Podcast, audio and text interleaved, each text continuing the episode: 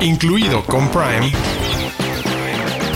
es un podcast de Prime Video para descubrir todo lo que no sabes que tienes en tu pantalla y que debes ver.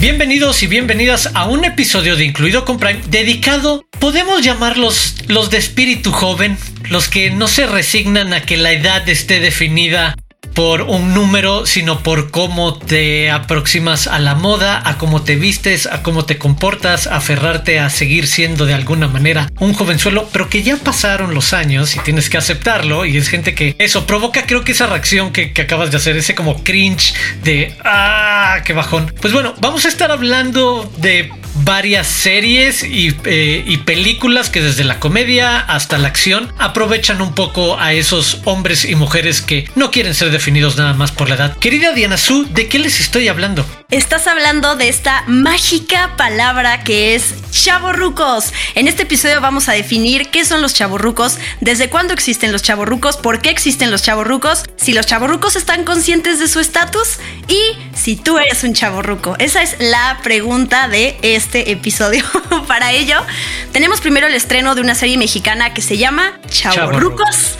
Eh, una serie que se trata sobre una psicóloga y cinco chavorrucos a los cuales va a estar analizando para escribir un libro. También vamos a hablar, yo no les voy a llamar chavorrucos, son más bien adultos mayores, sí, sí, la sí. verdad. O sea, Robert De Niro, Bruce Willis, Morgan Freeman, Michael Douglas y otras celebridades. Pues los trajimos a colación en este episodio porque digamos que ya tienen sus años y que entraban de alguna manera con nuestro tema del día de hoy. ¿Y qué más? ¿Qué, te- qué más tenemos? Ah, bueno, déjame decirlo. Dos títulos en donde vamos a verlos. Uno es Plan en Las Vegas y la otra película es Red, que ahorita vamos a platicar de qué tan buenas o malas están estas películas. ¿Y qué más? También vamos a platicar de el estreno de la tercera y última temporada de Ana, la serie de Ana de la Reguera, que ahora también la dirige. Y para complementar, tenemos una entrevista exclusiva con ella que escucharán en unos minutos. Y por supuesto, invitarlos a que si quieren vernos, ver cómo estamos viendo a la cámara y los saludamos y hacemos gestos y nos interrumpimos y demás, pues Vayan a YouTube, al canal de Prime Video MX, busquen la playlist incluido con Prime y listo, ahí cada jueves nos pueden encontrar. Los de casa. Los de casa. Títulos originales y exclusivos de Prime Video.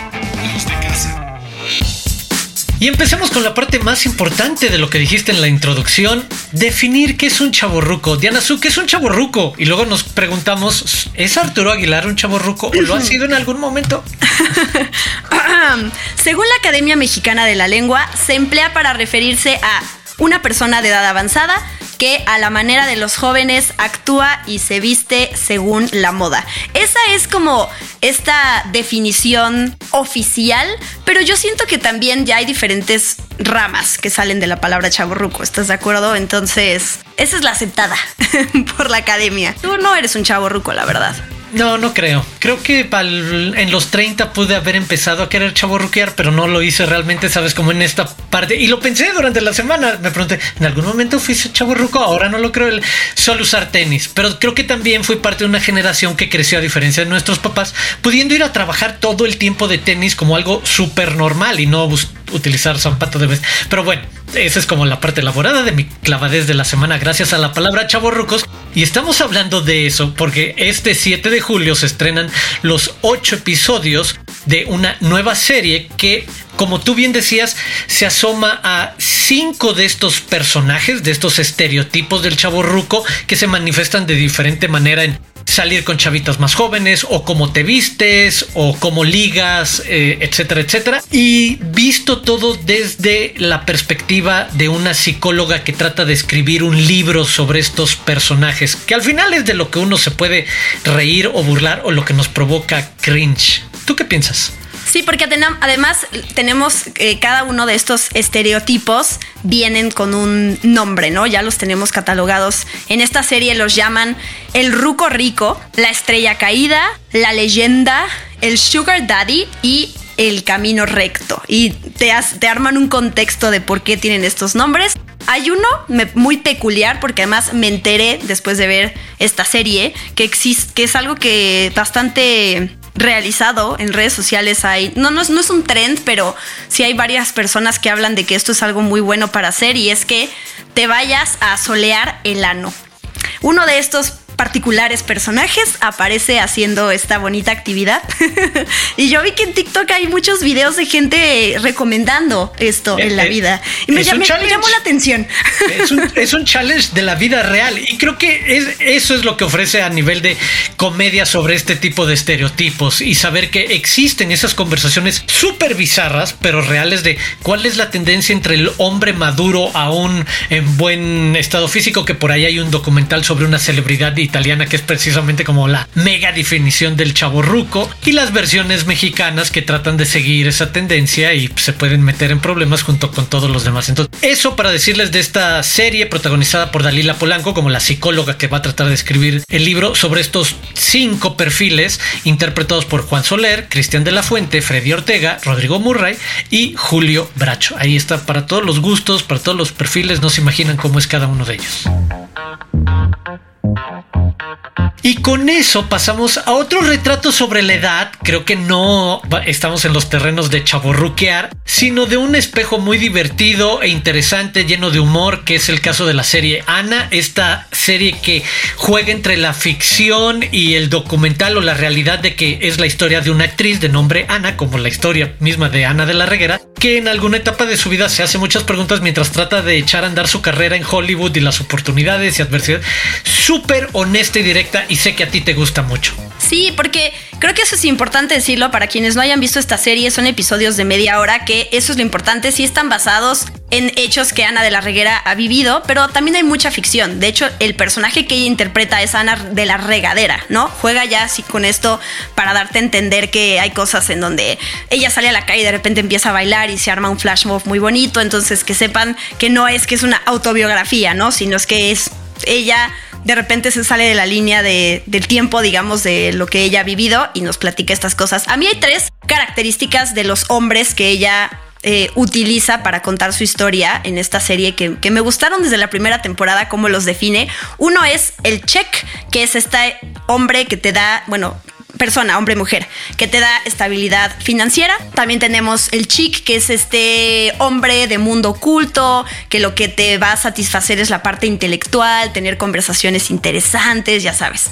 Y la otra es la personalidad del Chuck, que es este que te hace ver las estrellas, esta o esta que te hace ver las estrellas. Entonces, a partir de eso, Ana construye esta serie que después de la segunda temporada, para quienes la vieron, recordarán que termina con un cliffhanger si se puede llamar cliffhanger, que es que Ana está a punto de casarse con una celebridad de la serie en donde actúa, que son los Adame, que se llama el Yomero, así se llama este personaje. Lo deja en el altar, se va corriendo para irse a los brazos de Papacito, que es esta, este personaje del cual eh, ella está enamorada. Y cuando él está esperándola y le dice, vámonos, hay que huir de esto, Ana por fin se libera y puede ir al baño, hacer del 2, porque es lo que ha estado esperando en toda esta temporada. Ese es el resumen muy bonito para que puedan llegar a ver la tercera sin problema. No, y ese juego eh, de humor tan honesto hasta escatológico, hasta el espejo sobre el mundo del espectáculo y lo que va pasando. Y, lo decías tú hace rato, el poder aprovechar que es en buena medida también una ficción inspirada en y llevar al personaje hacia estos lugares y situaciones, que es lo que se sigue presentando hacia adelante y es lo que también yo empecé a ver en esta inicio de tercera temporada que ya, ya estuvimos viendo. Y tenemos, bueno, ya no es una sorpresa porque lo dijimos eh, al principio de este episodio, pero para complementar y para ampliar la conversación sobre esta serie, tenemos nada más y nada menos que una entrevista. Bueno, tenemos no. Arturo tiene una entrevista que realizó, pero yo me adjudico también Muy bien, el mérito, porque somos un equipo, labor de equipo. Ana de la Reguera acompañó a Arturo en una plática justo sobre esta tercera temporada, que además, como ya dijiste, ella dirige y que es podemos esperar de ella. Close Up. El invitado de la semana.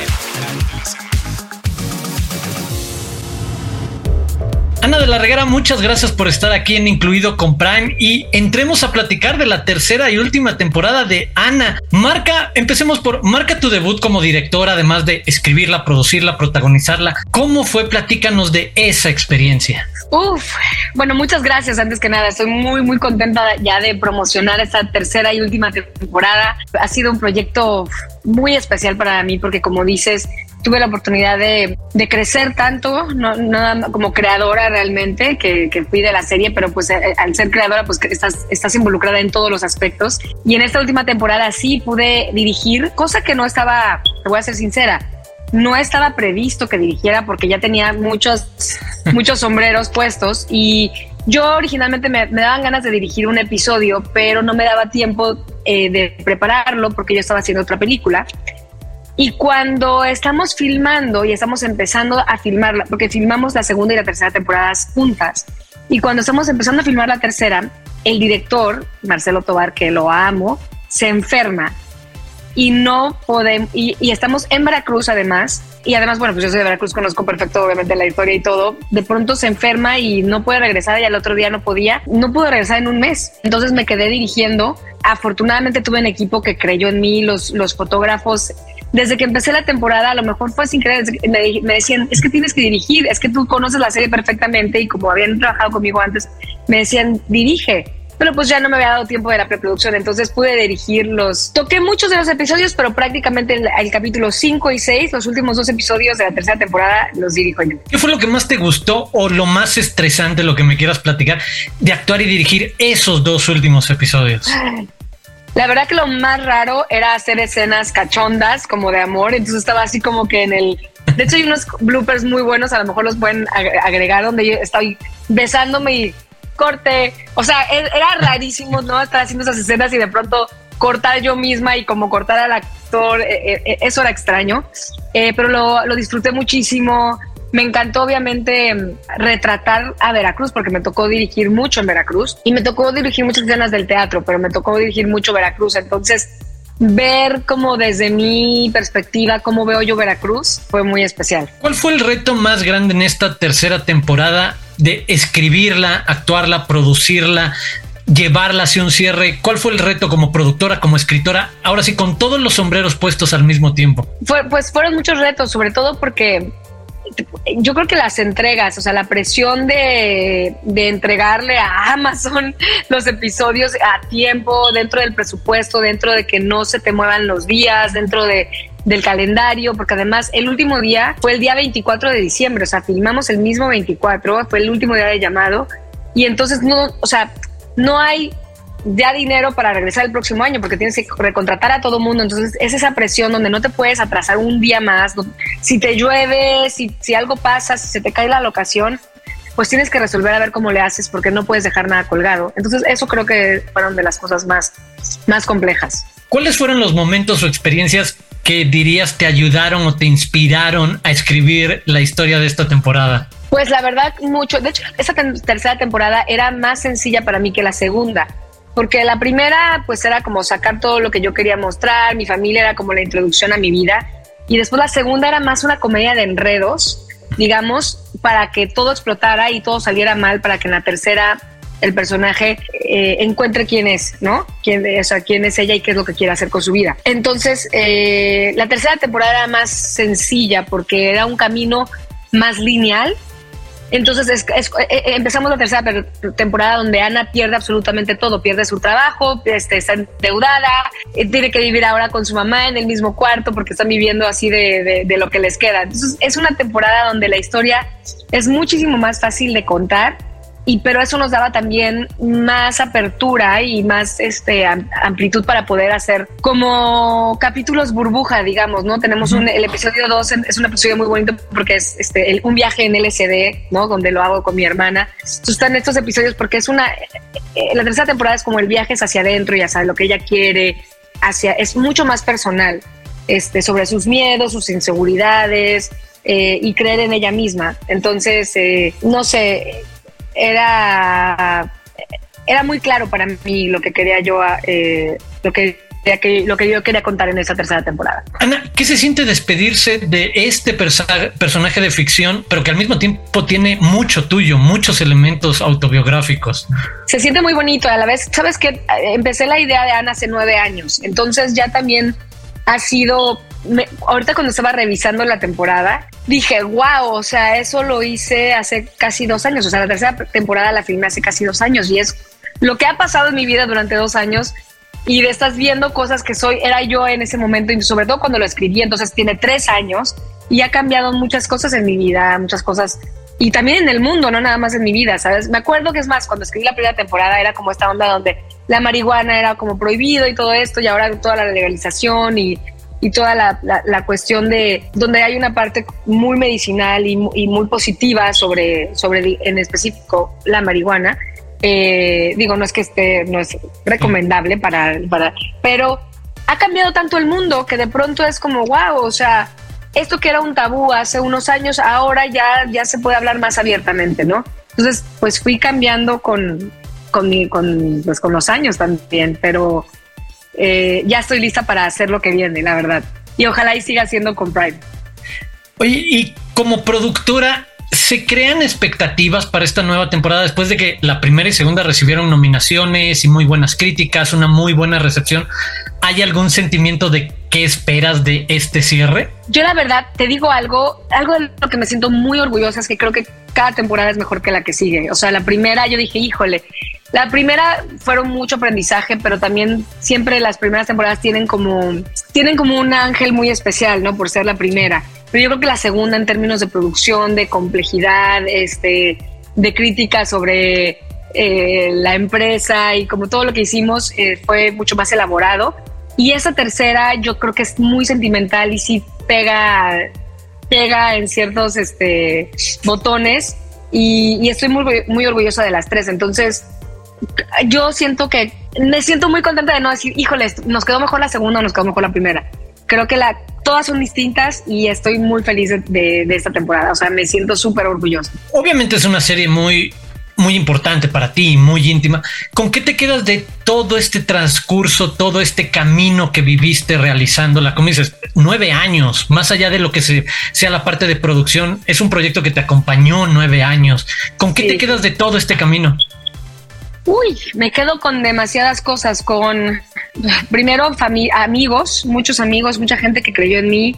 Me quedo con mucho agradecimiento de toda la gente que confió en mí, que se han vuelto pilares en, como maestros, se han vuelto entrañables amigos, familia, eh, gente en la que ahora, con la que quiero seguir trabajando, este, que me ha inspirado mucho, que me han, han creído en mí. Eh, con mentores también, o sea, me quedo con muchos mentores, cosa que no crecí con, o sea, como que me hubiera encantado esas personas que dice, esta persona fue mi mentor cuando era chavo, yo no tuve tanto eso y ahora lo tuve de una manera tardía, este, y me quedo con eso y con muchísima experiencia. El hecho también de haber hecho, haber sido showrunner de, la, de, la, de las tres temporadas, pues es un, es un trabajo que casi nadie hace en México, que es algo muy, muy nuevo y, y que lo haya podido hacer, me encantó hacerlo también. Y también darme cuenta que me encanta escribir, este, que no lo sabía, que, todo lo que, me, lo que me gustaba escribir, uf, se te abre otro mundo, ¿sabes? Se te abre un mundo completamente de, de opciones y de... Y sí, de opciones. Finalmente, Ana, una invitación a todos los fans de Ana a que vean esta última temporada, por favor. Pues a toda la gente que vio la primera y la segunda, les aseguro que esta tercera temporada les va a gustar mucho. Eh, es muy divertida. Además, tenemos invitados especiales y unos cameos increíbles. Es una temporada, sí, muy, muy especial y ya y es la segunda. Y yo creo que si viste las otras dos temporadas, es un círculo o sea, desde que yo pensé y creé la serie fue para tres temporadas y para cerrar como cerró y, y, si vieron las dos no se pierdan esta tercera porque es como tener toda la historia completa y cerrada perfectamente y yo creo que así vas a apreciar más la primera y la segunda temporada también. Ana, muchas felicidades y muchas gracias, por estos minutos para Incluido con Prime. Gracias Arturo, gracias y no se pierdan la tercera temporada. ¡Vamos! Gracias. Desde las profundidades. Joyas de Prime Video.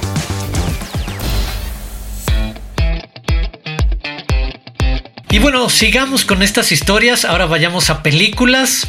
Empecemos con un poco de comedia y ya decíamos de qué actores eh, íbamos a recurrir para hablar de estos personajes en situaciones ya de avanzada edad, adultos mayores, como bien lo describiste, pues también pasando por momentos difíciles y de reencuentros y de matrimonios y de aprovechar para ver a los amigos de toda la vida y reunirlos por una última vez, porque estoy hablando de Plan en Las Vegas, Last Vegas, una película que reúne nada más y nada menos que a Michael Douglas, Robert De Niro, Morgan Freeman, Kevin Klein y Mary Y que la verdad es bastante entretenida en el tipo de retrato que hace de estos amigos que no chaborruquean, no tiene nada que ver con eso, pero cada uno tiene una manera de lidiar con estar llegando a cierta tercera edad y como que despedirse por una última vez con una super fiesta o estar con tus amigos o negar que estás casado y tener como esa aventura o alguien que se aferra que pues no, tengo una rencilla contigo. ¿Te gustó Plan en Las Vegas?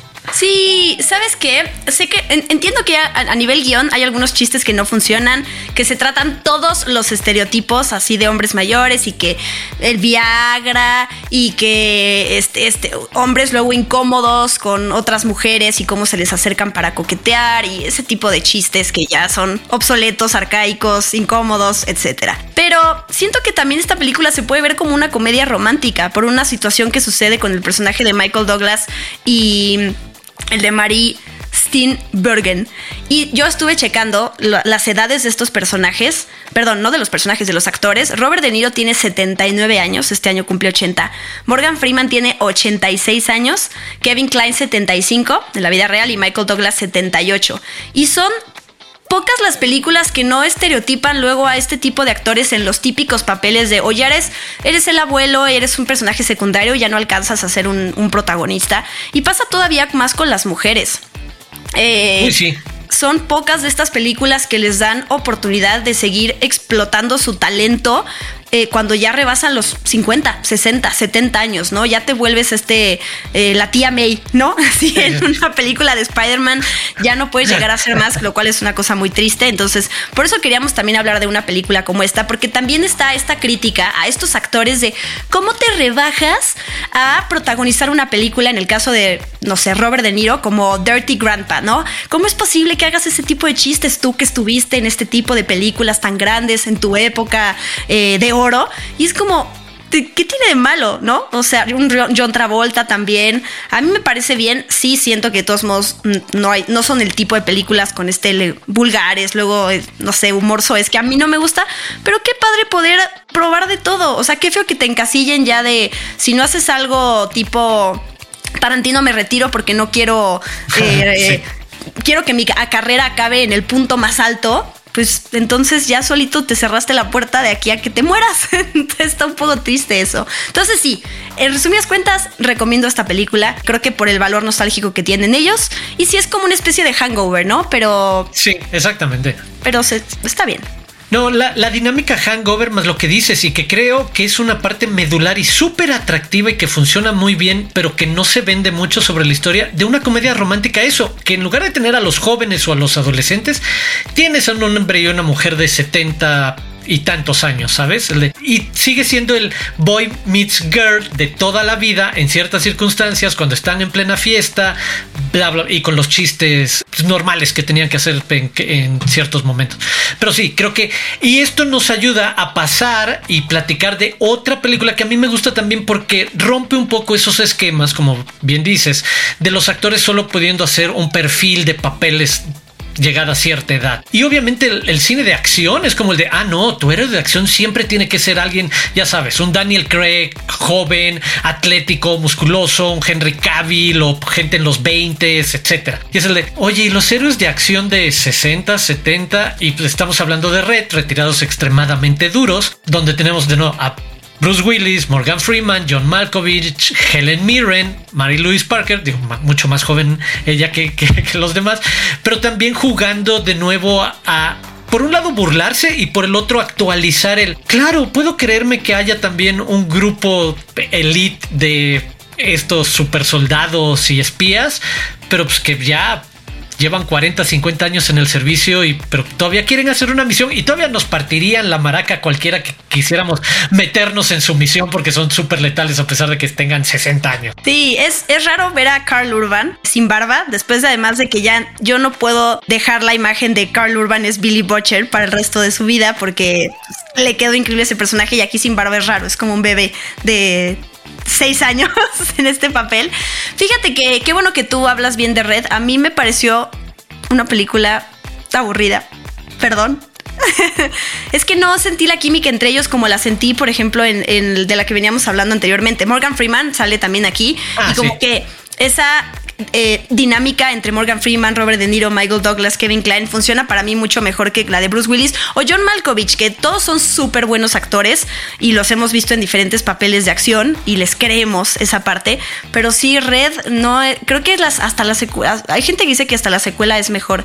La secuela es mejor, sí. Sí, ¿verdad? Sí, de calle, sí, sí, sí. Sí, entonces pero bueno, eh, esta, esta película además está basada en el, cómic de DC Comics, ¿no? De 2003, que se llama Red precisamente. Y eso está padre también cuando no todas las historias que tienen que ver de los cómics son los típicos personajes superiores que ya vimos 750 veces, sino hay más allá de eso. A mí me gusta Helen Mirren en plan heroína de acción. Sí, cómo no, claro. Aplausos. Aplausos. Y hagamos un cambio de tema. Ahora sí, detengámonos con estos retratos de la edad y demás y hablemos de una noticia súper reciente, importante, buenísima. Vamos a hablarles sobre las nominadas al Ariel de la Academia Mexicana de Artes y Ciencias Cinematográficas. Ojo, para los amantes del cine mexicano, en Prime Video este año pueden ver en nuestra plataforma tres de las cinco nominadas a Mejor Película en los premios Ariel 2023, que serán en septiembre en Guadalajara todas dirigidas por mujeres. Diana Su, ayúdame, ¿con cuál empezamos? Qué bonito destacar eso, la verdad. Una, que se puedan ver acá, dos, que estén dirigidas por mujeres, tres, que son muy buenas. Solo nos faltaba hablar de una de ellas en, este, en la historia de este podcast, porque ya habíamos mencionado las otras dos, pero es muy buen momento para retomarlo, porque además con estas nominaciones al Ariel surgen estas listas de dónde ver las nominadas. Sí. Y creo que cada vez es más fácil, cada vez son absorbidas por plataformas para que estén a la disposición de todo el mundo. Ahora solo falta que la gente tenga la disposición, obviamente, para verlas. La primera, la, la, película con más nominaciones este año es una película de terror que se llama Huesera, que es dirigida por Michelle Garza Cervera y que se trata de una mujer, es el tema de la maternidad relacionada con el terror, ¿no? Una mujer que no ha podido quedar embarazada, que lo hace y de repente hay una presencia extraña que está alrededor de ella, que la acosa y que tiene que también sirve como una metáfora detrás de todos esos miedos y de esos el estrés y el trauma que hay de pues de ser mamá. Entonces creo que esos temas son muy fuertes y a mí esta película cuando lo vi, la vi en Morelia el año pasado, sí me pareció increíble. Huesera, esa está en Prime Video. Sí, no, totalmente de acuerdo contigo. Y quizás para muchos descubrir la diversidad y riqueza y profundidad del cine mexicano que muchas veces no llega a muchas salas de cine y que son estos espacios y que reciban una nominación, el pretexto para que gente se entere de, ah, mira, puedo ver las nominadas a mejor película. Ah, mira estas muy buenas directoras que, y esto tiene que ver con algo que acaban de publicar el IMCINE recientemente, lo poco cine mexicano que se ve en salas y como ese poquísimo cine se concentra súper cañón en la comedia romántica y el terror. Y fuera, digo, pues era tuvo un muy buen recorrido, pero fuera de eso, otras alternativas que se mueven más hacia un drama, con un contexto social, con una reflexión. El norte sobre el vacío de Alejandra Márquez Abella, la historia de un cazador ya en declive, ya en salida y todo el patrimonio que tiene y cómo se ve amenazada esta propiedad por fuerzas externas, la dinámica que tiene con la familia, con sus empleados y cómo este conflicto aparece para cambiarlo todo por completo. 16 nominaciones, incluido mejor actor, actor de reparto, edición, efectos especiales y sonido. A mí también me encanta el cine de Alejandra Márquez y El Norte sobre el Vacío, no se diga. Y la otra con seis nominaciones este año, que está incluida en la categoría de mejor película, que ya hablamos de ella en este podcast y que además tuvimos la oportunidad de tener entrevistas con la protagonista, que es Carla Souza, y con la directora Lucía Puenzo, y es La Caída, una, una película sobre una clavadista veterana, su última oportunidad de participar en los Juegos Olímpicos, pero el foco está en, está inspirada en un caso real, se enfoca en toda la parte de abuso, en este caso que se vive en, en un ámbito deportivo ¿no? De lo que tienen que sufrir, en este caso nadadoras, para poder seguir siendo consideradas y qué pasa con las nuevas generaciones cuando las cosas no se hablan, ¿no? Y no se alza la voz contra los abusos. Esas son las tres mexicanas que están en la plataforma y tenemos otra más que está en otra categoría que es mejor película iberoamericana, nominada. Argentina 1985, que si no la han visto es una joya. Todo lo que tenga Ricardo Darín, dense, aprovechen que otra vez está en la conversación. Y la premiación será en septiembre, ya estaremos platicando al respecto. Entonces, las, las recomendaciones de este bloque: Plan en Las Vegas, Red y las nominadas al Ariel Huesera, El Norte sobre el Vacío y La Caída. Prime News. Noticias calientitas de Prime Video. Muy contentos porque HBO Max ya está disponible en Prime Video. Los miembros Prime en México y Brasil ya se pueden suscribir a este canal a través de Prime Video Channels, en donde van a encontrar una amplia variedad de títulos, incluyendo The Last of Us, Barry y House of the Dragon, junto con una gran variedad de series, películas y especiales de marcas icónicas como HBO. Warner Bros., DC, Cartoon Network y Max Originals, así como deportes en vivo, incluyendo la UEFA Champions League. Ya pueden suscribirse a través de Prime Video Channels por 179 pesos mensuales. Incluido con Prime, es un podcast de Prime Video. Y así es como hemos llegado al final de este episodio de Incluido con Prime. Solo me queda invitarlos a suscribirse al canal de YouTube eh, de Prime Video MX para ver cada semana nuestros episodios y también agradecerle a Diana Su por su compañía como siempre esta semana. Ah, saludos a todos los chavorrucos y chava, chavorrucas. Se dice chavorrucas, ¿verdad? Chavo rucas, no chavarrucas. No. Debería de ser chavarrucas. sí, ya que lo dices, creo que debería, de ser chavarrucas. Para todos ustedes, chavarrucas, saludos. Será una conversación para otro momento.